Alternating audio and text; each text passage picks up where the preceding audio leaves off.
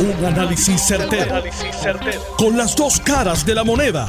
Donde los que saben no tienen miedo a venir. tienen miedo a venir. Esto es el podcast de Análisis 630 con Enrique Quique Cruz.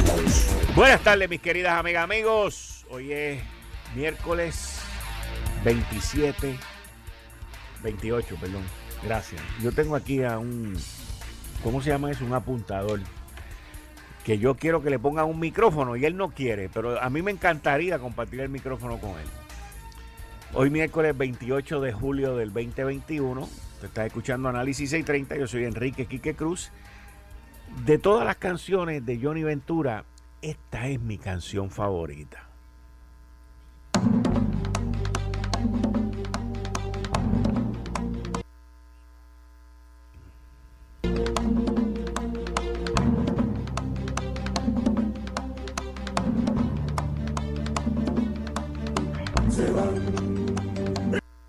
Yo la ponía mucho aquí para las elecciones, para la alcaldesa de San Juan que se fue. Se van.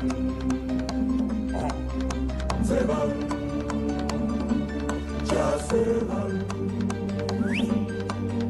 Se van.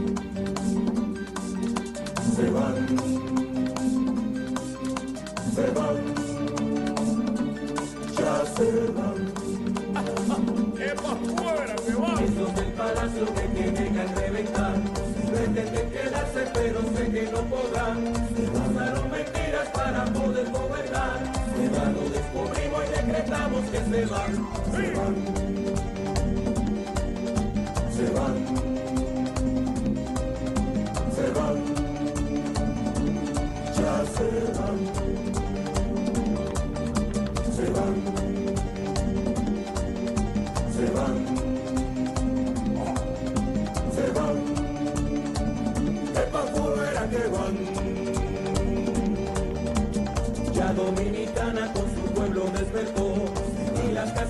Cacerolas suenan y no pararán.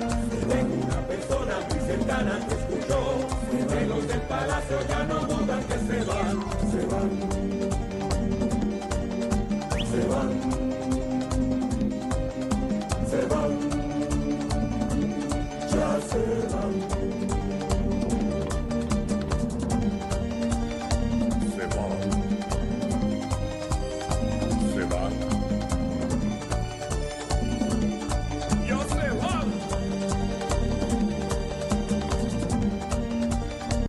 Se van. Que descanse en paz, Johnny Ventura.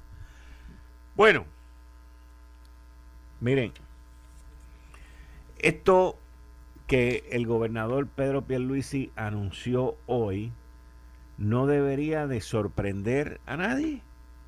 Hoy es miércoles. Él llegó de vacaciones el domingo.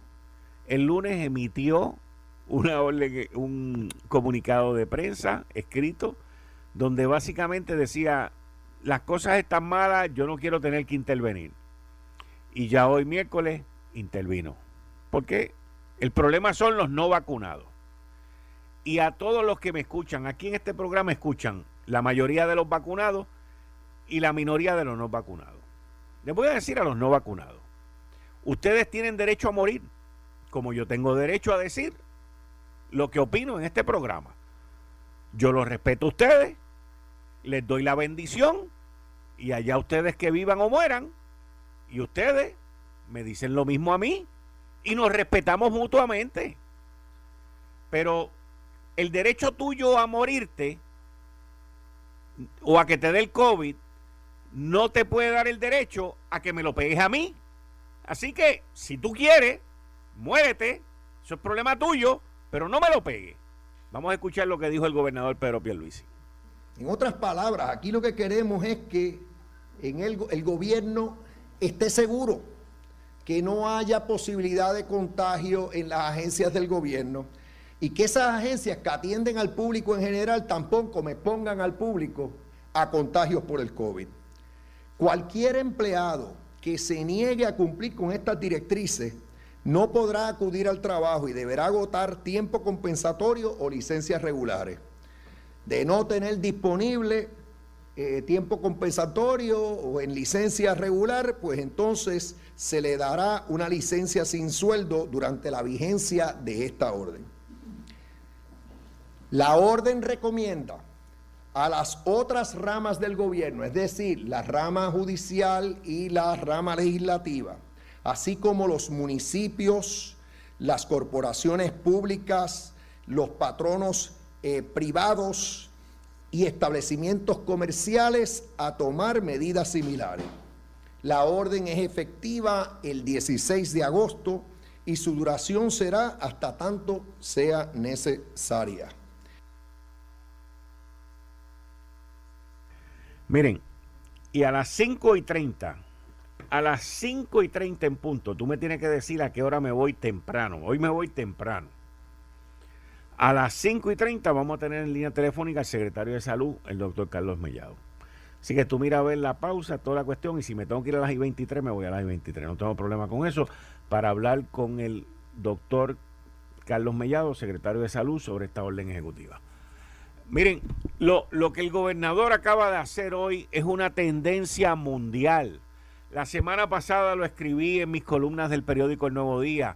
Estuve eh, aquí analizando lo que hizo el presidente de Francia, Emmanuel Macron.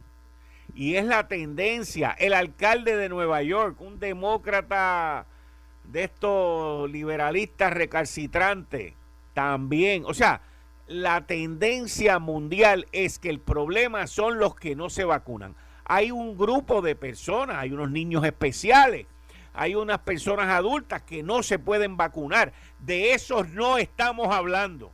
Estamos hablando de los que piensan que las cucharas y los tenedores y los cuchillos se les pegan porque eso tiene una radioactividad. De los que entienden que no se tienen que vacunar. De los que por capricho o por, por su obstinación entienden que no se tienen que vacunar. Esos son el problema. Estamos claros que los que no se pueden vacunar no se pueden vacunar. Y a esos nadie los va a obligar. Esos no son el problema. La minoría no son el problema. El gobernador asume una postura responsable. Responsable. Y al que no le guste, pues mire, no se vacune. Usted está en todo su derecho de morirse. Es más, si se enferma, yo espero que no contagie a nadie. Porque ese es su derecho, como el que esto está pidiendo. Ese es su derecho. Todos tenemos el derecho a hacer lo que nos dé la gana. Lo que no tenemos derecho es a enfermar a otras personas. Usted en todo su derecho a enfermarse, a contagiarse, a morirse, a sufrir, a asfixiarse. Porque, by the way, quiero que tengamos algo claro la muerte del COVID no es, no es, no es fácil.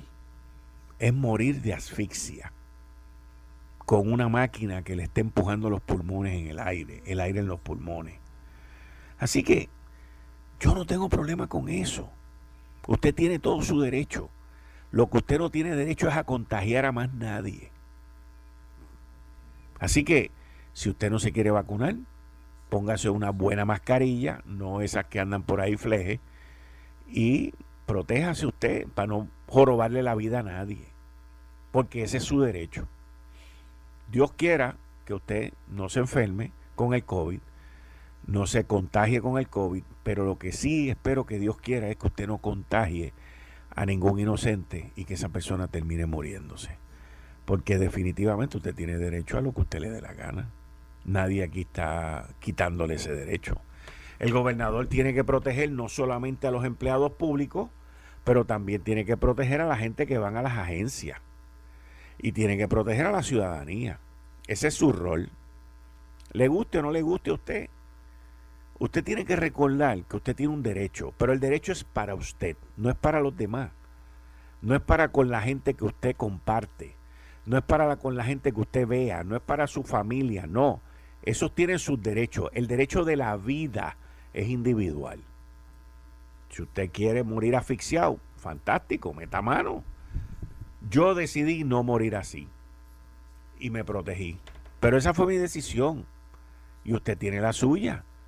Así que yo apoyo no solamente lo que dijo Macron, que lo dije la semana pasada porque veía la tendencia y la compartí con ustedes. Yo apoyo toda aquella persona que es responsable y protege no solamente su vida, pero la vida de los demás. Porque es bien fácil. Es bien fácil. Usted decir que si yo tengo mis derechos, pues es que yo no le estoy quitando su derecho a usted. Usted quiere morir asfixiado, yo no tengo problema con eso. Yo me imagino que debe ser una muerte terrible, el morir asfixiado. Debe, debe, debe ser una de las muertes más, no dolorosa, pero, pero terrible. O sea, terrible. Tú sabes lo que es tu morir asfixiado. Eso está de madre. Pero si usted quiere arriesgarse a eso, yo no tengo problema con eso. Meta mano. Con lo que yo tengo problema es con que usted contagie a otra persona. Por la manera en que usted quiera vivir su vida. Pues, si usted quiere vivir así, protéjase, quédese en su casa, use una mascarilla KN95 o N95 y proteja a los demás. Porque usted tiene derecho a morir asfixiado, como lo tiene cualquier otra persona. Dios lo cuide y Dios quiera que usted no tenga que morir asfixiado, pero no tengo problema con eso. Pero tampoco critique a aquellos que están protegiendo a la mayoría y a aquellos que están protegiendo a la ciudadanía, porque esa es la responsabilidad de cada cual. Y yo me alegro que el gobernador Pedro Pierluisi haya dado un paso hacia el frente a hacer lo que él entiende que es lo correcto por el bien de la mayoría, no por el bien de una minoría. Porque ahora mismo, como dijo el secretario de Salud, hay más de un 70% en Puerto Rico de gente que ha tenido una dosis, que se ha vacunado con una dosis, más del 70%. Pues esa gente quiere vivir una mejor vida. Te quiere morir asfixiado, yo no tengo problema. Pero, pero, la responsabilidad del secretario de Salud y la responsabilidad del gobernante y de las personas que tienen poder en esta isla es el de velar por la salud de la mayoría. La minoría que quiera morir asfixiado, no hay ningún problema. Usted no se tiene que vacunar. ¿Usted sabe que, quiere que le diga algo? La mayoría de la gente en las redes sociales que escribe, no, yo tengo mis derechos, a mí nadie me obliga, yo no tengo que hacer esto, el otro es una marioneta, el otro es aquello. La mayoría de los que escriben eso están vacunados. Lo que pasa es que las redes sociales le permiten a la gente decir lo que les da la gana, cuando les da la gana y cómo les da la gana. Pero la realidad es otra. Así que no tengo problema. No, yo con eso de verdad que no tengo ningún problema. Oigan, sorprende, es triste y y la noticia del fallecimiento de Johnny Ventura, el caballo mayor, pues nos ha cogido a todos de sorpresa.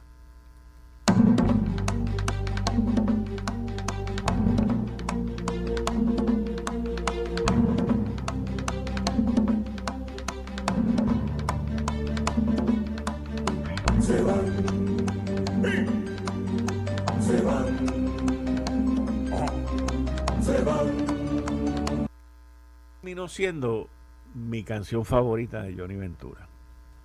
Esa terminó siendo mi canción favorita de Johnny Ventura.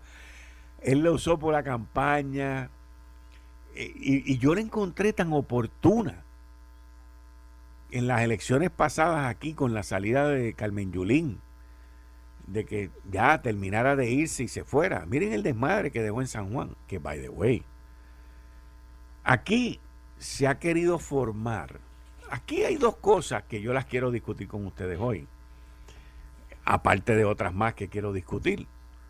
Pero aquí se ha formado un, un issue, un tema, con un video que salió de la Policía Municipal de San Juan, interviniendo en una barra donde eh, frecuentan personas de la comunidad LBGTTIQ y se ha querido presentar como que el ejército de Miguel Romero se metió en este lugar solamente en ese lugar.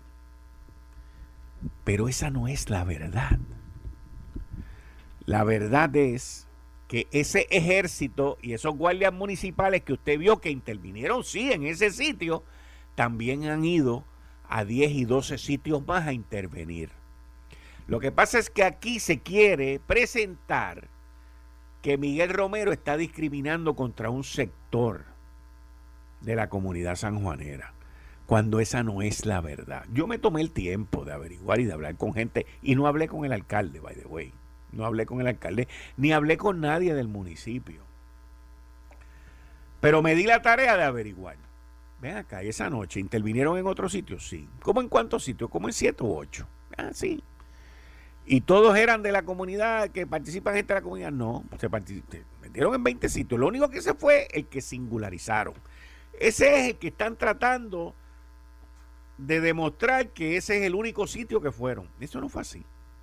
Y ustedes prontamente se van a dar cuenta que eso no fue así. Así que aquellos que reclaman que eso fue así, les tengo una sorpresa. Invéntense otro cuento porque eso no fue así. Eh, estás escuchando el podcast de Noti1. Análisis 630 con Enrique Quique Cruz. 28 de julio, lo prometí es deuda. En línea telefónica el secretario de Salud, el doctor Carlos Mellado. Buenas tardes, secretario. Muchas gracias. Buenas, buenas tardes, y buenas tardes a todas las personas que están oyendo hasta ahora. Secretario, usted lleva ya desde la semana pasada dejando saber que la cosa no andaba bien. El gobernador emitió un comunicado de prensa y hoy emitió una orden ejecutiva. ¿Qué está pasando? Pues mira, Kike, eh, como bien tú sabes, como acabas de decir ahora mismo, descrito, sí, nos estamos viendo como hay un aumento paulatino de los casos de positividad en Puerto Rico. Vimos ayer como de 98 se dispara a 140 los hospitalizados. Eh, y ciertamente pues estamos preocupados, ¿verdad? Porque dentro de la cantidad de pacientes que de mayor positividad son los pacientes no vacunados. Sí tenemos, y lo hemos dicho, menos de 0.3% de la población han tenido vacunas y han presentado eh, también COVID, ¿verdad? Pero son, eh, en, este caso son síntomas de leves a moderados y en algunos casos han sido severos, ¿verdad? Porque tienen condiciones subyacentes y también tienen en mayoría de edad y sabemos que la vacuna no es 100% segura. De hecho, la vacuna Pfizer habla de un 95% de efectividad y se sabe que ambas vacunas, Pfizer, tanto Pfizer como Moderna, en el 88% de los casos te previene la severidad de la condición y te puede y previene obviamente la mortalidad, que también lo he dicho, hemos tenido unos casos de mortalidad en pacientes vacunados con la serie completa, pero han sido pacientes que tienen enfermedades crónicas, eh, ¿verdad? Como fallo cardíaco, como un paciente con fallo real, que son pacientes que sabemos de antemano que la cantidad de anticuerpos que te va a dar con la vacuna no va a ser lo mismo que un paciente que está normal. Y eso lo hemos establecido. Ahora, la gran mayoría de los pacientes que están creando los contagios y la situación médica son pacientes no vacunados. Es correcto, sí, es correcto. Y el gobernador entonces hoy emite una orden ejecutiva en protección no solamente de los empleados públicos y de las corporaciones públicas, pero de la gente que va a las agencias a buscar servicios. Sí, el, gobernador pues acaba de tomar a dar un paso y obviamente pues paso acertado, yo lo felicito, porque él como patrono de todo el gobierno de Puerto Rico, que hay alrededor de 90 mil empleados públicos, está diciendo como patrono, como jefe ¿verdad? desde el gobierno, estamos estableciendo que los eh, empleados públicos tienen que vacunarse, respetando a aquellos pacientes que tengan una condición médica o que tengan algún tipo de, ¿verdad? de, este, situación religiosa, la creencia religiosa que le impida la vacunación, en cuyo caso tienen que utilizar el mismo formato de la ley 25, que es una declaración jurada, o también hace una excepción de aquellos pacientes que le haya dado COVID, que sabemos que hay que esperar 90 días para vacunarse, pues con una certificación médica, pues esos son los pacientes que están exonerados de tener que presentar a su jefe de agencia la tarjeta de vacunación en distintas ciudades de los estados, Nueva York y otras ciudades, sus alcaldes o sus gobernador, gobernantes han dicho pues que si no te vacunas tienes que hacer la prueba semanalmente, pero tengo, o sea, allá por ejemplo, no sé cuál es el caso acá, allá por ejemplo, le están diciendo si te tienes que hacer la prueba te la pagas tú, o sea, no te la vamos a dar gratis más. Aquí va a ser igual Aquí va a ser igual en el contexto de que ahora sí el Departamento de Salud tiene un montón de lugares donde estamos haciendo la prueba que es totalmente gratis para cualquier persona que vaya. No obstante, ¿verdad? Vamos a, ya va a llegar un momento en que nosotros no vamos a recibir más fondos para comprar pruebas. Va a llegar un momento en que, ¿verdad? Que no vamos a tener ese, ese acceso a la cantidad de pruebas que tenemos ahora y ciertamente, pues sí, será responsabilidad de cada individuo presentar la prueba, porque se me olvidó decirte esto, aquel, aquella persona que por las razones que te dije anteriormente decida no o no pueda vacunarse, pues entonces para protección de esa propia persona tenemos que tener varias cosas. Una prueba semanal, eh, ¿verdad? Descartando que esa persona esté contagiada con el COVID. Y número dos, el distanciamiento y todas las precauciones que hay que tener, ¿verdad? Que ahora mismo, si nosotros estamos en un ambiente cerrado y se sabe que todo el mundo está vacunado, no hay por qué tener la mascarilla ni el distanciamiento porque sabemos que dentro de las personas que quizás que tengan la vacuna hay un por ciento mínimo que se va a infectar. Por lo tanto, en las personas que todavía no están vacunadas, ante la variante Delta que estamos viendo que, es mucho más agresiva en el contagio, pues entonces tenemos que proteger a esa ciudadanía y eso es lo que está haciendo el señor gobernador.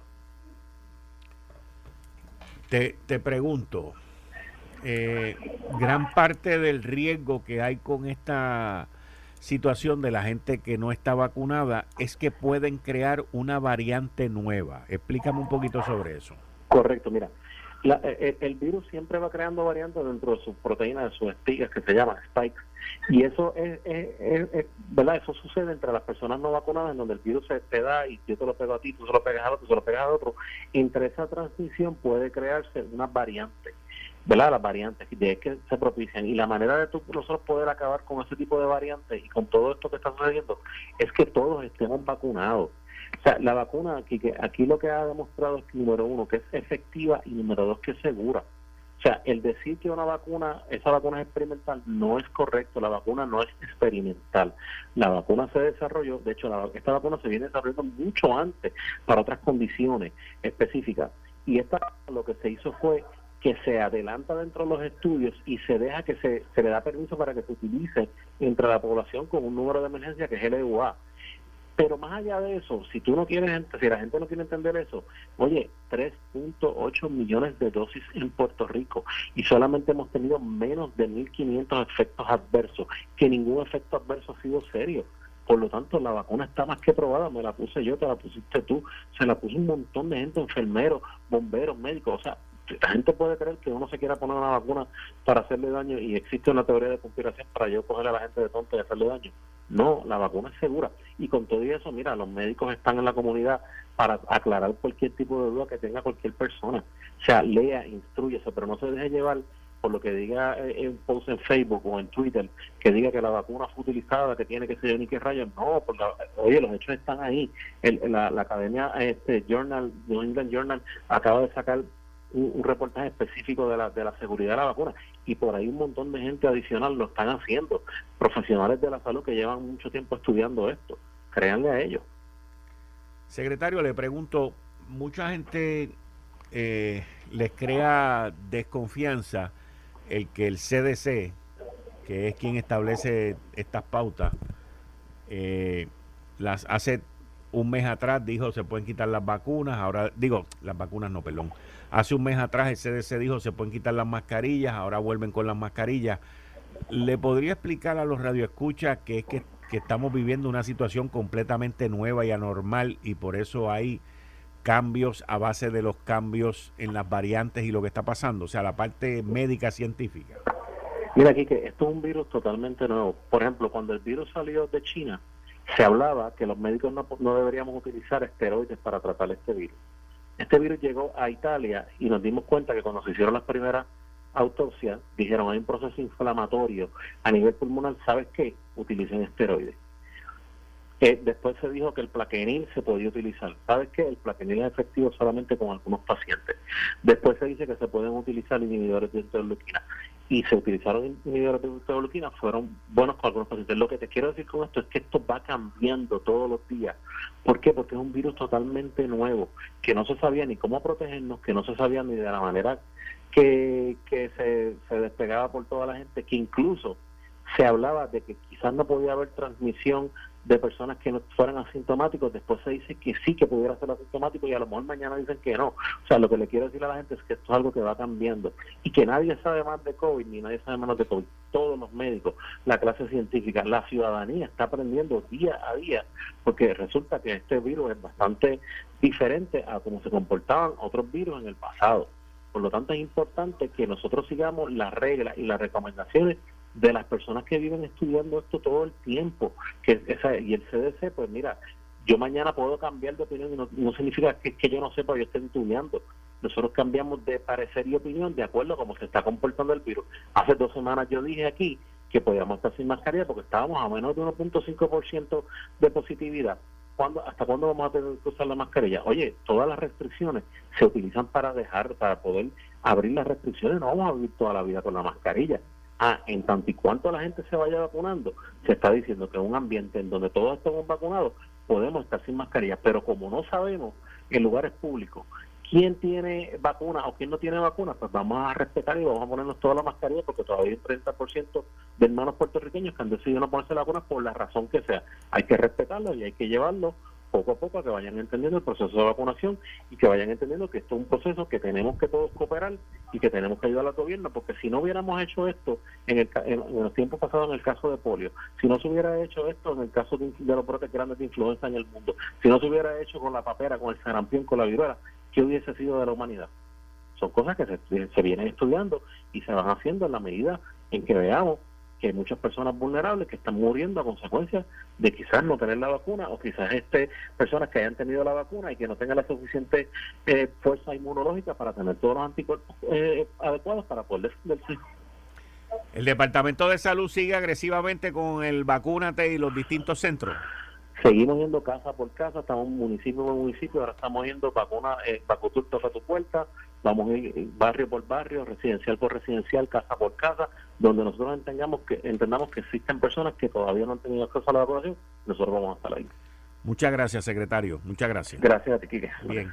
Ahí ustedes escucharon al secretario de Salud, el doctor Carlos Mellado, eh, platicando sobre esta situación que estamos viviendo donde hoy el gobernador Pedro Pierluisi, ante el resurgir del COVID-19, pues emitió una orden ejecutiva en donde eh, se le va a dar a los empleados del gobierno un tiempo prudente hasta antes del 16 de agosto para que se vacunen. Y si no se vacunan, pues tienen que hacerse la prueba a su propio costo y si no se quieren hacer la prueba y no quieren ir a trabajar, pues no van a trabajar, pero si no tienen con qué cargarlo a vacaciones o a días por enfermedad, pues entonces también tienen que buscar eh, una licencia sin sueldo. Voy a llamar ahora al secretario de Desarrollo Económico, al amigo Manuel Sidre sobre un tema que tiene que ver con el desarrollo económico. Tiene que ver con las industrias farmacéuticas que están en Puerto Rico y el interés de ellos, de la manufactura en esta isla, siempre y cuando no le interrumpan su, su manufactura, siempre y cuando no le interrumpan sus procesos de, los productos que ellos tienen que crear. Tenemos que entender que la industria farmacéutica en Puerto Rico tiene miles de empleados, número uno. Número dos, es una industria que se le ha dado duro, duro, desde el huracán María para acá, luego con los terremotos y ahora con la pandemia. Y esta industria necesita, a través de los muelles, recibir su materia prima y a través de las telecomunicaciones tener los accesos al Internet para poder producir lo que se supone que ellos manufacturen. Nosotros no somos el ombligo del mundo. Aquí hay miles de familias que dependen de esa industria de manufactura de farmacia y estamos en una completa competencia diariamente. Aquí hubo un problema con la carga internacional, que todavía entiendo que existe, varios barcos han tenido que virar e irse porque hay un conflicto laboral. Los camioneros también tuvieron un paro y yo hoy en mi columna del periódico El Nuevo Día lo dedico a eso y tenemos un serio problema, serio problema con el futuro y el presente del desarrollo económico en esta isla. Y por eso estamos llamando ahora, y vamos a hablar ya mismo con el secretario de Desarrollo Económico, porque varias de esas empresas que han invertido aquí miles de millones de dólares, pues están levantando una voz de alerta. Yo les tengo que decir, el domingo yo fui a un restaurante en Junco y cuando estaba entrando en Junco me salí por la salida 185 y esa, esa carretera le da la vuelta por la parte de atrás a una farmacéutica en Puerto Rico, que es una de las que más empleados produce, que se llama Amgen. Y yo había oído hablar de Amgen y había escuchado de Amgen y había, y había este, prestado atención sobre lo importante que es Amgen en Puerto Rico. Les tengo que decir que yo jamás en mi vida, jamás en mi vida me imaginé el tamaño de Amgen en Puerto Rico pero tenía que ir allí, verlo, y no fui a eso, fui a un restaurante que hay por allí y darme cuenta de, lo grande que es Amgen en Puerto Rico. Y con eso le doy la bienvenida al secretario de Desarrollo Económico, el amigo Manuel Sidre. Buenas tardes, secretario, bienvenido a Análisis 630. Saludos, tía, saludos, Quique, saludos a ti y a todos los amigos de Análisis 630. Un placer, de verdad. Manolo, yo el domingo fui a Junco, a un restaurante que hay por allí, por donde está Amgen, y jamás me imaginé el tamaño de esa farmacéutica en Puerto Rico, jamás. Es la, es la operación, es la operación más grande de, de Amgen a nivel mundial. Yo me sentía como que estaba en el estado de Delaware, te lo digo honestamente, porque es una de las áreas que yo visitaba cuando era pequeño, y pasaba alrededor de, de, DuPont, que es una de las, de las petroquímicas más grandes que hay en los Estados Unidos que la tuvimos que la tuvimos en Manatí. Correcto. Pues yo me sentía que estaba que estaba viendo eso del tamaño. Jamás me lo imaginé hasta que lo vi.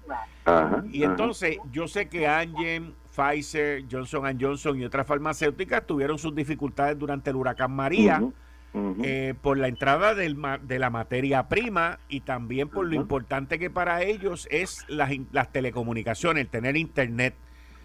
Eh, porque a través del Internet es que las computadoras fabrican todo lo que ellos fabrican aquí en Puerto Rico.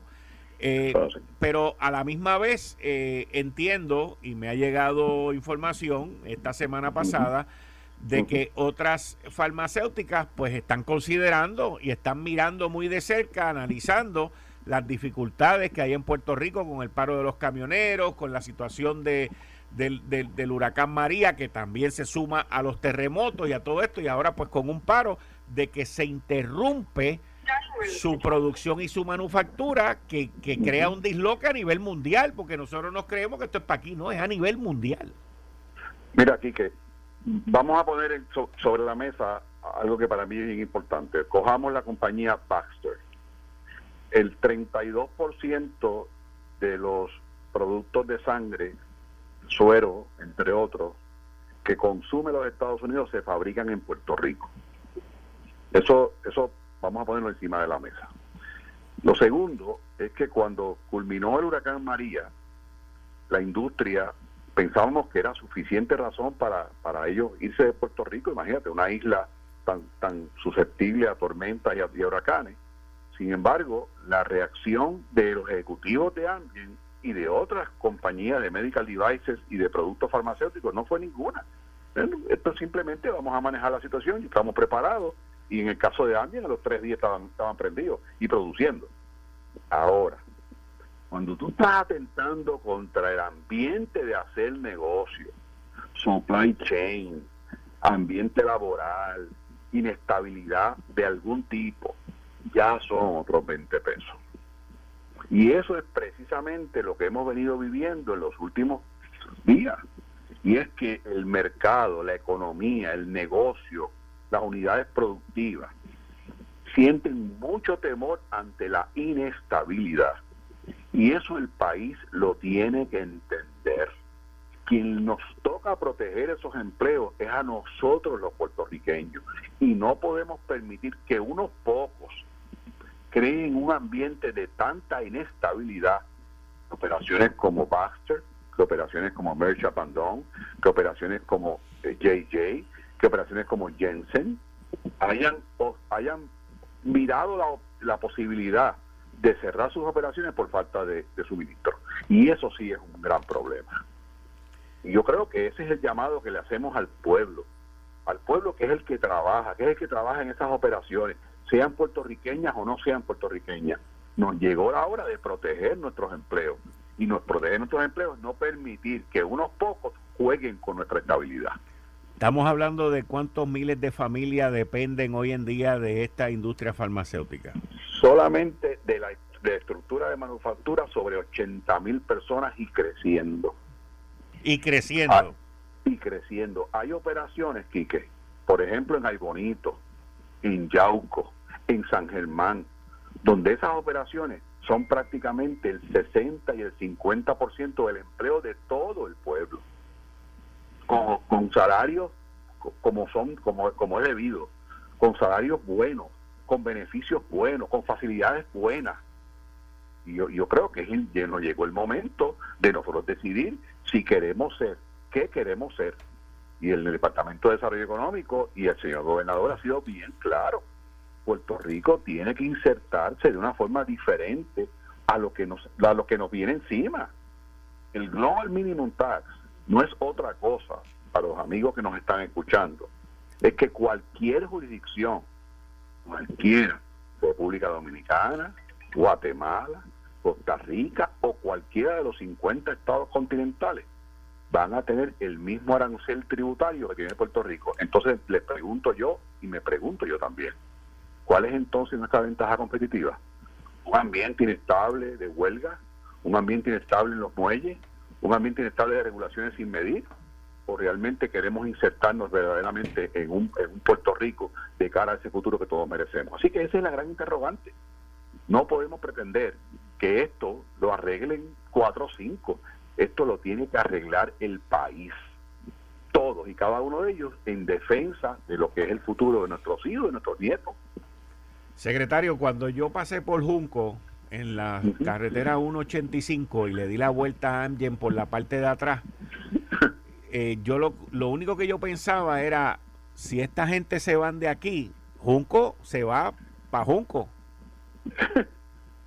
¿Sí? O sea, porque es que, es que el impacto económico para el municipio, en términos no solamente de empleomanía, pero de crimen, de impuestos, debe ser tan y tan y tan grande que yo, que yo entiendo que el municipio no puede sobrevivir sin una industria como sin, ese sin ese lote, sin esa fábrica. Bueno, es que es que como muchos counties en los Estados Unidos, estas industrias representan en muchos casos el 80 y el 90% de su razón de existir. Mira, mira cuáles son los municipios más prósperos de Puerto Rico. Barceloneta, Guayama, Ay Bonito, San Germán, Ponce. ¿Y por qué? Porque en esas jurisdicciones se han establecido operaciones de manufactura global que desde esas jurisdicciones dominan el mundo entero.